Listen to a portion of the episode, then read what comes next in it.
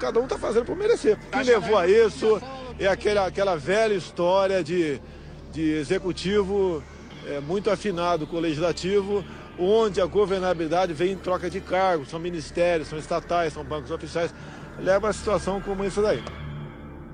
Este foi Jair Bolsonaro, em março de 2019, comentando a prisão preventiva do antecessor, Michel Temer, na Operação Lava Jato. E o que levou né, a essa situação, pelo que parece, é, são os acordos políticos dizendo-se em nome da governabilidade. A governabilidade você não faz com esse tipo de acordo, no meu entender.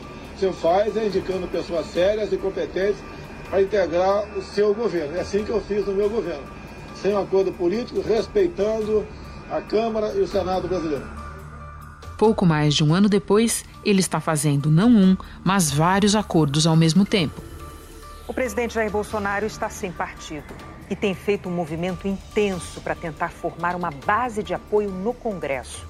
Para isso, o presidente tem se reunido com parlamentares, na maioria do grupo conhecido como Centrão. As reuniões começaram em março, depois de um longo período em que Bolsonaro evitou fazer negociações diretas com o Congresso. Foram pelo menos 17, sempre a portas fechadas. Líderes e deputados de PP, PL, republicanos, PSD, MDB passaram as últimas semanas em encontros com o presidente Jair Bolsonaro. O líder do PP, Arthur Lira, até gravou um vídeo ao lado dele. O presidente Jair Bolsonaro reconduziu para o cargo de conselheiro da hidrelétrica de Itaipu o ex-deputado federal e ex-ministro Carlos Marum, do MDB. Marum foi integrante da chamada tropa de choque do ex-presidente da Câmara, Eduardo Cunha, condenado por corrupção na Lava Jato. Nesta segunda-feira, a liderança do governo na Câmara reuniu pela primeira vez representantes de partidos do Centrão para oficializá-los como parte da base de apoio a Jair Bolsonaro no Congresso. Enquanto isso, no Brasil real, a Organização Mundial da Saúde afirmou que a América do Sul virou o novo epicentro da Covid-19 e que o Brasil é o país mais afetado. Pelo segundo dia seguido, o Brasil registrou o maior número de vítimas em 24 horas entre todos os países do mundo. Da redação do G1, eu sou Renata Loprete e o assunto hoje é o Centrão o que Jair Bolsonaro e esse bloco parlamentar querem um do outro e quais as consequências desse consórcio para a governabilidade e para o país. Temas que vão alimentar minha conversa com Nilson Clava, repórter da Globo News em Brasília, e Tiago Vidal, analista político da consultoria Prospectiva. Quarta-feira, 27 de maio. Nilson, eu começo recuando para um tempo em que você nem tinha nascido, mas como você é um repórter aplicado, eu tenho certeza que você sabe me responder essa. Qual é a origem do termo centrão e desse agrupamento de deputados? Sim, Renata. Na verdade, o centrão surgiu lá na discussão é, da Constituinte, né, na Assembleia Nacional Constituinte, os anos ali de 87, 88, e foi um bloco que surgiu, na realidade, com o objetivo de mudar algumas regras regimentais durante a discussão né, da nossa Constituinte e em apoio ao então presidente José Sarney, né, apoio de temas do interesse do governo, por exemplo, o sistema de governo presidencialista, aquele mandato de cinco anos. Então, eles foram essenciais para passar é, projetos, para passar especificamente pontos da Constituinte que eram de interesse do presidente José Sarney. E aí eles institucionalizaram ali aquela frase que é dando que se recebe, né? Retirada do evangelho, mas com toda uma outra conotação, não é, Nilson? Sim, conotação dada ali na, na, época por um dos líderes do Centrão, Roberto Cardoso Alves, né, do MDB de São Paulo. Então, que simbolizava muito que o apoio que é dado aqui no Congresso, em troca eles querem espaço na máquina pública. Então, essa discussão do toma lá da cá já tinha sido institucionalizada desde a Constituinte e depois foi tomando outras facetas, né? Então, por exemplo, quando Eduardo Cunha é, ascende no poder aqui em Brasília, ascende como presidente da Câmara dos Deputados, ele retoma né, a formação desse agrupamento, retoma inclusive esse termo centrão, consegue a sua eleição para presidente da Câmara dos Deputados. Com esse grupo dá muito trabalho, você se lembra, né? A então presidente Dilma Rousseff aprovando pautas bombas, aprovando projetos que deram mais autonomia para o Congresso, a questão da emenda impositiva, né, para que os parlamentares pudessem ter mais liberdade da destinação dos recursos, independentemente do executivo. E esses partidos que formavam o Centrão, agora já na época de Cunha, partidos que hoje a gente vê também com essa aproximação com o governo, são o Progressista, é, PL, MDB, enfim, esses partidos que lá na Constituinte eram partidos mais de centro-direita, né, que apoiavam o Sarney, agora partidos também mais conservadores e que tem aquele traço do pragmatismo sem ideologia que estão presentes em todos os governos. O Centrão que se dividiu um pouco com a eleição do presidente da Câmara, Rodrigo Maia. Né? A época, Rogério Rosso, que era o candidato de Cunha, era o candidato do Centrão, perdeu e ali houve uma divisão, mas agora voltam com força nessa articulação com o presidente Jair Bolsonaro. Eu endossaria totalmente a tua descrição, apenas acrescentando, para quem não lembra, que esses parlamentares estiveram como protagonistas nos principais escândalos de corrupção da história recente do país. Eles foram importantes no mensalão, eles tiveram é, protagonismo no mensalão e tiveram protagonismo também é, no petrolão, né, Nilson? Agora, você conta que eles mudaram de feição e de tamanho. E daí eu te pergunto, qual é atualmente o tamanho aproximado desse bloco? Olha, Renato, primeiro tem a discussão do que representa o Centrão hoje. Se a gente levar em consideração os partidos que estão se aproximando agora do governo do presidente Jair Bolsonaro, que são aqueles partidos pragmáticos, sem aquela identidade ideológica, então se a gente colocar como Centrão partidos como Progressista, PL, PTB, e aí coloca Avante, Patriota, é, PSD, é, PROS, esses partidos eles vão somar ali uma bancada de quase 190 parlamentares, e é com essa bancada que o governo trabalha hoje. Inclusive tiveram uma reunião esses partidos do Centrão que eu descrevi aqui, com o líder do governo na Câmara dos Deputados, Major Vitor Hugo, praticamente formalizando, oficializando né, essa formação de uma nova base. O líder do governo na Câmara, deputado Major Vitor Hugo, do PSL, recebeu no gabinete dele os líderes do Progressistas, Republicanos, PRB, Patriota, PSC, PTB, PSD e PROS. Juntos, esses partidos somam 183 deputados. Agora, se a gente somar a eles outros partidos que também estão ganhando espaço na máquina pública, mesmo de uma forma mais tímida, como Democratas, como MDB e o próprio PSDB, essa bancada aumenta muito, passa dos 200 parlamentares, passa dos 250 parlamentares, ou seja, mais da metade do plenário da Câmara dos Deputados. Então, é um grupo muito grande, é o grupo majoritário aqui. Eu acho que uma, uma simbologia, Renata, que você vai se lembrar e que eu acho que mostra bastante o poder do Centrão é que a liderança da maioria aqui na Câmara geralmente foi do governo, né? E a liderança da maioria nessa legislatura fica com Agnaldo Ribeiro, que é do progressista partido do Centrão. Quer dizer, a maioria hoje aqui é formada por esses partidos e não pelo governo, por isso o governo tenta se aproximar agora para formar uma base em meio a essa crise toda que a gente está acompanhando. Nilson, vamos agora olhar a questão do ponto de vista do presidente Bolsonaro. Durante a campanha eleitoral e mesmo no primeiro ano de governo, ele procurou, com palavras e gestos, manter distância dessa turma, sempre é, caracterizando é, não só o Centrão, mas o, o, o corpo da Câmara mesmo como majoritariamente representante da velha política, em oposição a ele, que representaria uma outra coisa tudo mais. De repente, né, nas últimas semanas, pelo menos desde março, está em curso uma aproximação. É, a passos largos do governo como Centrão. Você mesmo descreveu agora essa reunião parlamentar que praticamente oficializou a entrada desses partidos na base é, do governo. O que explica a mudança de curso do governo, Nilson? No início do governo, esse era o discurso, né? Não aceitaremos o toma lá da cá e nem imposição partidária para escolher o nosso time de ministros. Será um time, aí sim, de notáveis, competentes e com autoridade para buscar o que é melhor para o Brasil e não para agremiações político-partidárias. A gente não vai ter tomar lá da cá, não vai ter é, distribuição de cargo, pelo menos no primeiro escalão, vamos trabalhar só com a liberação de emendas, de recursos para as bases eleitorais dos parlamentares e vamos apostar aqui na questão do Congresso Nacional naquelas bancadas suprapartidárias, né, que é a bancada da bala, a bancada evangélica, que tem alguns temas específicos.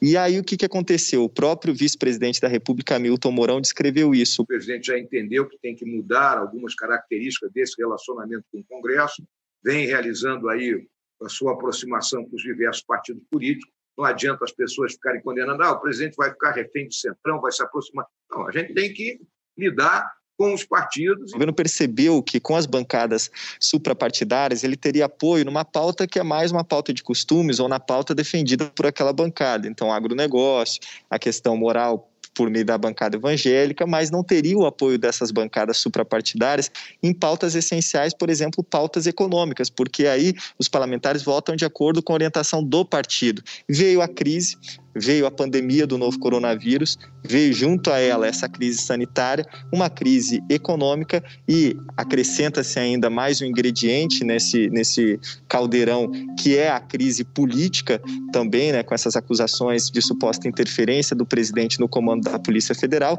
E o governo percebeu que precisaria de uma base de apoio mais sólida aqui, mais sólida não, precisaria de uma base, porque nunca houve essa base aqui na Câmara dos Deputados, era votação a votação, era voto voto a voto essa negociação e essa articulação. Foi isso que aconteceu. O governo abriu espaço para a máquina pública, começou essa interlocução com os parlamentares e agora está em busca de formar uma base superior a 200 deputados aqui na Câmara, com esse objetivo de barrar eventual é, pedido de impeachment, de barrar eventual denúncia apresentada pelo Procurador-Geral da República, pensando em aprovar uma pauta econômica pós-pandemia e pensando também lá na frente em ter uma influência né, na transição da presidência da Câmara dos Deputados, porque viu que é essencial ter um aliado na principal cadeira aqui da Câmara, porque é o presidente da Câmara que toca a pauta. Nilson, vamos agora tentar dar rosto para o Centrão, porque o Centrão, como ideia, é mais conhecido do que os seus integrantes.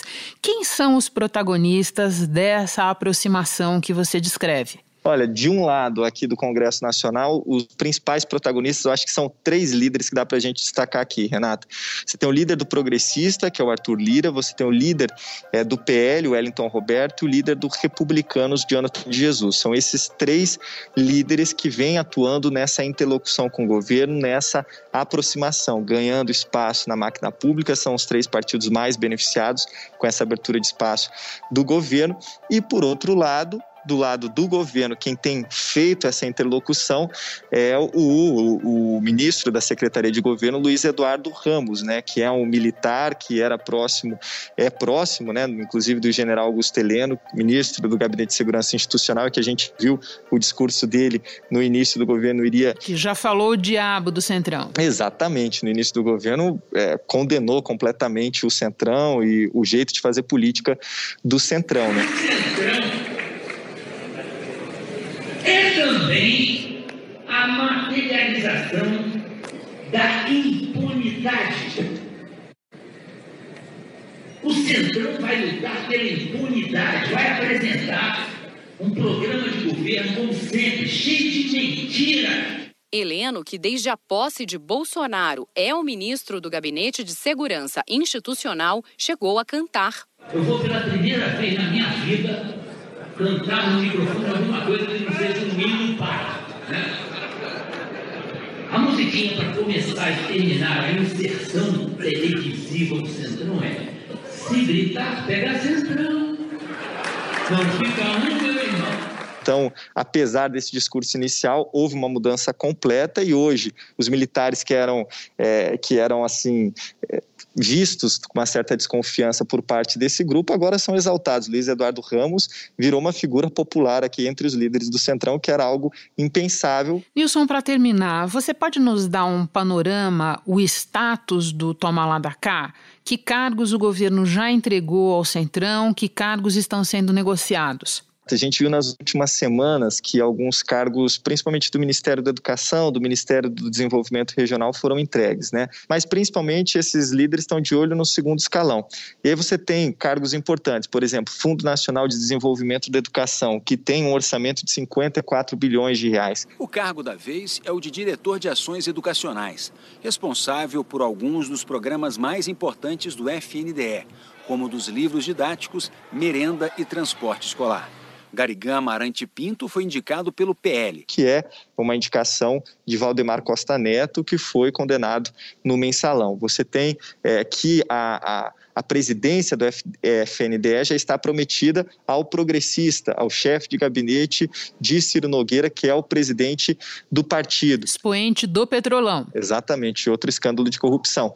Além do FNDE, e aliás, o ministro Abraham Weintraub, que resistia a essa ideia da indicação política teve que aceitar, inclusive foi uma determinação do presidente, tem também espaço sendo cedido lá no Ministério do Desenvolvimento Regional. No dia 6 de maio, o governo nomeou Fernando Marcondes de Araújo Leão para a direção-geral do DENOX, Departamento Nacional de Obras Contra Secas.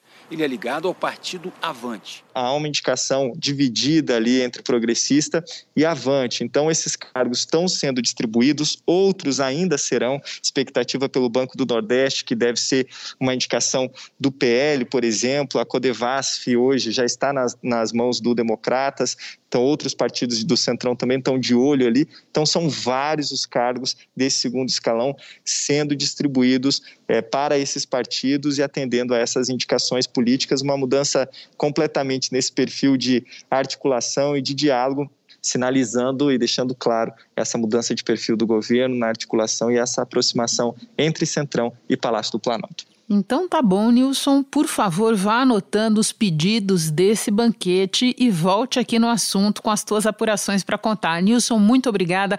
Bom trabalho para você aí. A lista é longa, Renata. Muito obrigado para você também. Hora de conversar com Tiago Vidal.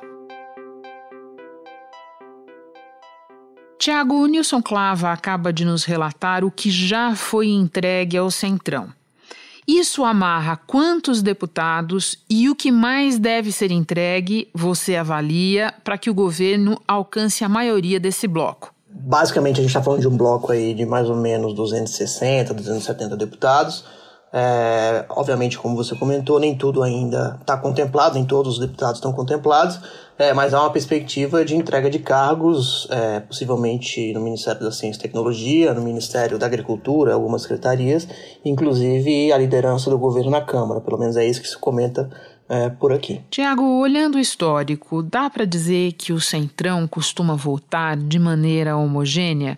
Ou seja, dar cargo para alguns dos seus líderes resolve o problema do governo com esse bloco inteiro? É, como bloco, não, né? Claro que a gente está falando de um conjunto de mais ou menos é, 10, 12 partidos e que, portanto, tem nuances é, e divergem em relação a temas, em relação é, a, a agendas, é, e isso repercute no percentual de votação, né? de modo que é, o percentual ele difere de um partido para o outro, mas de maneira geral, Renato, o que a gente vê é que todos oscilam aí na casa dos 80%, 90% de fidelidade ao governo, é, com alguns partidos na liderança, como é o caso, por exemplo, do Partido Liberal, né? o PL. Esse é dos partidos do Centrão, o partido que mais é, vota favoravelmente com o governo. Centrão ele sempre existiu, é, pelo menos desde a redemocratização, ali da época da Constituinte, e sempre foi um bloco mais ou menos amorfo ali, porque ele foi se moldando de acordo com as conveniências, de acordo com os governos. É, mas o fato é que sempre houve ali um certo centrão.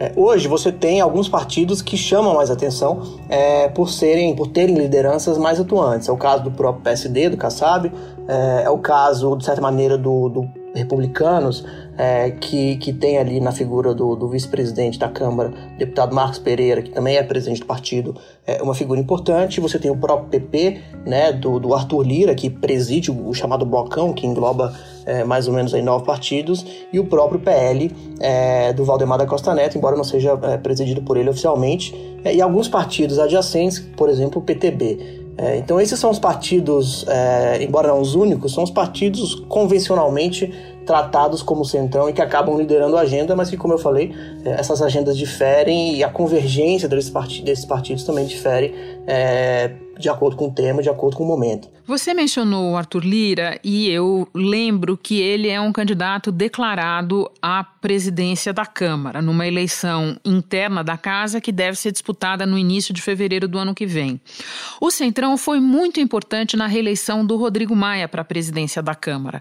Em que medida, Tiago, a proximidade do fim do mandato do Rodrigo Maia explica ou ajuda a explicar essa aproximação de alguns líderes do bloco do governo Bolsonaro? Eu acho que ela explica quase que totalmente. Né? A gente tem que lembrar primeiro que o Centrão, quando o Rodrigo Maia venceu sua primeira eleição em 2016, sucedendo o Eduardo Cunha, o Centrão não tinha Rodrigo Maia como candidato. O candidato do Centrão era o ex-deputado Rogério Rosso. É, depois da eleição do, do, Maia, naturalmente houve uma convergência e o Maia passou, de certa maneira, a falar também em nome desse bloco. Consciente da confiança depositada em mim por cada um de vocês que me honraram delegando-me a condução dos trabalhos dessa casa, eu lhes peço, sigamos tendo altivez e equilíbrio, firmeza e ponderação. Dialogar é da natureza do parlamento por isso, vejo com naturalidade o esforço do governo federal para ampliar sua base política. Ao invés de ser criticado, esse esforço deve ser respeitado. O sistema democrático existe a convivência republicana entre poder executivo e poder legislativo. E eu digo também porque o Maia trouxe junto com ele a oposição, particularmente o, PCdoB. É, agora, o que a gente está vendo é que, em função é, do, dos últimos meses de mandato do, do, Rodrigo Maia à frente da presidência da Câmara, é, você tem uma série de, de pré-candidatos à sua sucessão é, que, naturalmente, tentarão disputar espaço e ganhar o apoio do Palácio do Planalto é, para o ano que vem, porque isso é uma coisa importante. Em 2019, o Maia, quando se reelegeu, ele não precisou muito do apoio do Planalto, porque de certa maneira ele já era presidente, ele já tinha uma bagagem, já tinha um apoio, e tanto é que a, a votação dele foi bastante expressiva. No caso da votação do ano que vem, eu já vejo um cenário diferente. Eu acho que o Palácio Planalto vai ter é, como geralmente tem, é um papel muito importante e, e isso explica também o porquê do Centrão, é, por meio dos seus vários líderes, procurarem o Palácio do Planalto.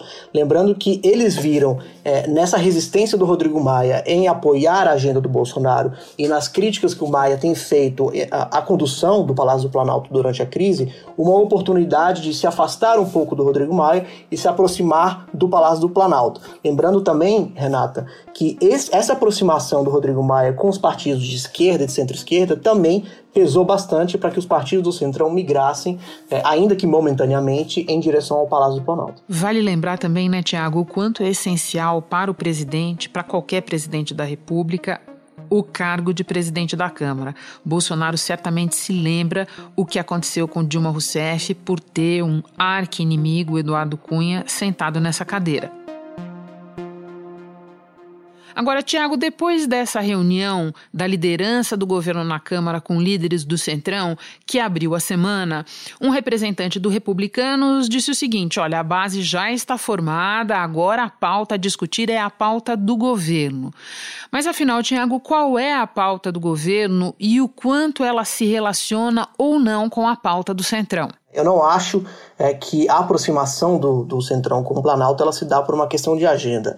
É, eu acho que ela se dá fundamentalmente por um instinto de sobrevivência por parte do presidente da República em função do, de tudo que a gente tem, tem vivenciado. E um senso de oportunidade do Centrão. E um senso de oportunidade do Centrão que, historicamente, sempre foi muito hábil é, em identificar momentos de oportunidade e saber é, se aproveitar desses momentos. É, agora, qual que é o grande problema é, para o, o, presidente da República? E, e por que da minha dificuldade em encarar essa aproximação como uma coalizão política de fato? Porque ainda que o governo consiga é, alguma blindagem no curtíssimo prazo, porque é isso que se busca, no fundo ele está submetido a circunstâncias em relação às quais ele não tem controle, e circunstâncias que são de natureza eminentemente jurídica e política. Portanto, o apoio do Centrão ele é de certa maneira proporcional a essas circunstâncias. Se a gente recupera a velha máxima de que as rupturas de governos, qualquer governo, estão condicionadas à situação econômica, à popularidade e à relação com o Congresso, sendo esta relação uma derivada da popularidade, não me parece que o apoio do Centrão esteja sólido o suficiente a essa altura do campeonato. Agora, claro, a gente está falando do médio e longo prazo. No curto prazo, é, é, relativamente seguro supor que o desembarque do Centrão, se é que ele vai ocorrer, é, dificilmente ocorreria antes das eleições. As eleições municipais de outubro, que eventualmente poderiam ser adiadas é, mais para frente, ali para dezembro. É, por que, que, eu digo isso? Porque se a gente considera é, que a gente está entrando numa fase, do ponto de vista econômico, bastante aguda, é, com efeitos sociais igualmente problemáticos é, e com uma série de denúncias que pairam contra o governo e com, em relação a algumas pessoas do governo, é, e associar isso a, a, esses gatilhos que eu comentei há pouco, é, eu não acho necessariamente que o, apoio do Centrão, como eu disse, ele seja sólido e esteja sólido. E é algo, Renata, que a gente viu num passado não muito, não muito distante. Né? Se a gente volta para 2015, 2016, o impeachment da ex-presidente Dilma foi formalmente autorizado no começo de dezembro de 2015 e o, e o Centrão só formalmente desembarcou do governo é, no final de abril de 2016. É, o último partido a deixar o, o, o, o governo foi o PMDB com a saída do ex-ministro da Saúde, Marcelo Castro. Tiago, estou entendendo da tua explicação que você considera prematuro a gente contar o Centrão como um seguro anti-impeachment para o presidente Bolsonaro. Concorda com a minha leitura do que você disse? Concordo totalmente. Eu acho que a gente está num cenário de altíssima instabilidade, de muita incerteza, sobretudo do ponto de vista político, é, e, portanto, presumir que esse apoio ele é incondicional a julgar pelo histórico do próprio Centrão, é, eu acho um pouco acho um pouco ingênuo. Eu acho que ele conta por hora, ele conta pelos próximos talvez três, quatro meses, é, mas eu não, não daria de barato que é um apoio é, que, que se sacramentará no longo prazo e que inclusive estará eventualmente junto com o presidente ao final do seu governo, supondo que o governo, por exemplo, venha a ser concluído no seu tempo normal. Né? Tiago, para terminar, num passado não muito distante, as tratativas do executivo com o Centrão deram em caso de polícia. Estou me referindo ao mensalão, ao petrolão. Algum indicativo de que desta vez será diferente? Depende, é, depende do que. Depende, obviamente, dos indicados, é, depende da capacidade do governo federal de blindar, né, de se autoproteger é, dessas investigações. É, tem uma, uma questão muito importante que acho que o Mensalão colocou ali na, no julgamento de 2012, que é o domínio do fato. Né? Então, aquela velha máxima de que o presidente deveria saber, porque ele é autoridade máxima, ela continua valendo. Né? E foi isso que, inclusive, serviu de, de balizador para o julgamento para a condenação é, de muitos membros do PT, por exemplo, em 2012. É, e por que, que, eu digo isso? Porque a gente tem uma máquina pública é, enorme, um, uma série de cargos públicos em vários estados, inclusive. Né? A gente tem que lembrar que os cargos não se centralizam em Brasília. É, portanto, fazer a gestão é, e a curadoria desses cargos, né, do ponto de vista de, de, de do, do, bem público, não é trivial. É muito cedo ainda para dizer é, se, se, há, se há algum mal feito ou se não há algum mal feito a partir dessas indicações, até porque as indicações são muito recentes. Curadoria é uma palavra interessante para o caso. Tiago, muito obrigada pelos teus esclarecimentos, pela tua análise. Bom trabalho para você. Obrigado, Renato. Um prazer participar com vocês. Como você muito possivelmente está acompanhando este episódio do assunto usando fones de ouvido, nossa dica de hoje é sobre a importância de limpá-los, assim como o celular, constantemente. A dica é usar álcool isopropílico. Álcool em gel não é recomendado para aparelhos eletrônicos. E é bom também lembrar que o álcool deve ser passado com pano ou flanela, nunca diretamente no celular ou nos seus fones de ouvido. Este foi o assunto, podcast diário disponível no G1 e também nos aplicativos Apple Podcasts, Google Podcasts, Spotify, Deezer, Castbox. Nos aplicativos você pode assinar a gente e assim não perder nenhum novo episódio. Eu sou Renata Loprete e fico por aqui. Até o próximo assunto.